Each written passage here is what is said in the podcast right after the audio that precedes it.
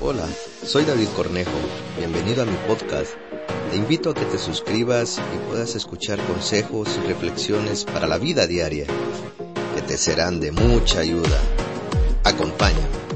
Esta semana comenzaremos una serie acerca del cuidado de la salud espiritual y emocional. Hoy en nuestros días muchos buscamos cuidar nuestros cuerpos, ya sea para tener una buena salud o porque el doctor nos ha recomendado o porque queremos tener un buen físico. Te recomiendo a los profesionales que comas bien, que comas las cantidades adecuadas, que optes por comer comida sana, que te hidrates bien, que duermas al menos 8 horas, que hagas ejercicio y que apuestes a tener una vida muy activa.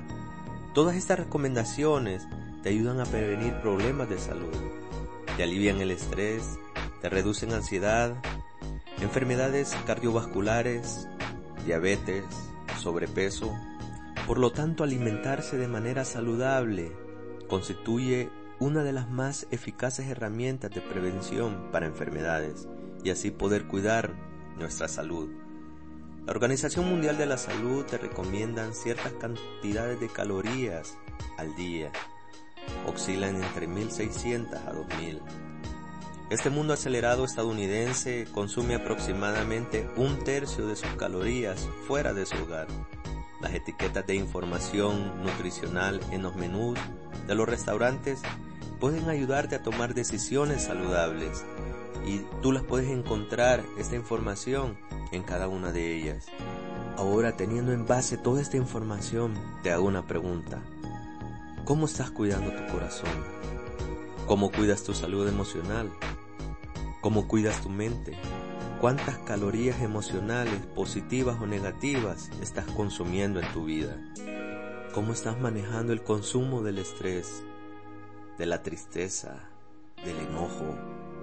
En la Biblia habla acerca de el corazón. En Proverbios capítulo 4, versículo 23 dice una versión, ante todo, cuida tus pensamientos, porque ellos controlan tu vida. Otra versión dice, sobre todas las cosas, cuida tu corazón. En la Biblia se menciona 800 veces la palabra corazón y 200 de ellas no se refieren al corazón físico, sino se refieren a la mente. Cuidar nuestros pensamientos no significa que no vendrán todos los días a nuestra vida o que no los escucharemos, todos los tenemos, pero que eso no defina tu comportamiento y tus acciones. Te invito a que cuides lo que oyes, lo que ves. Aliméntate de cosas buenas, de cosas positivas. Tú decides qué consumir a tu vida, cómo quieres alimentar tus emociones. Así como cuidas tu físico, así cuida también tus emociones. Cuida tu corazón. En el día a día te toparás con mucha gente negativa y que va a querer sembrar, va a querer alimentarte con ese tipo de pensamientos. Pero te invito a que tú decidas qué deseas consumir en tu vida. Porque tus pensamientos van a controlar la actitud en la cual tú te vas a desarrollar en tu vida.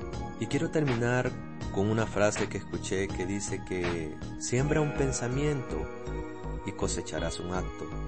Siembra un acto y cosecharás un hábito. Siembra un hábito y cosecharás un carácter. Siembra un carácter y cosecharás un destino.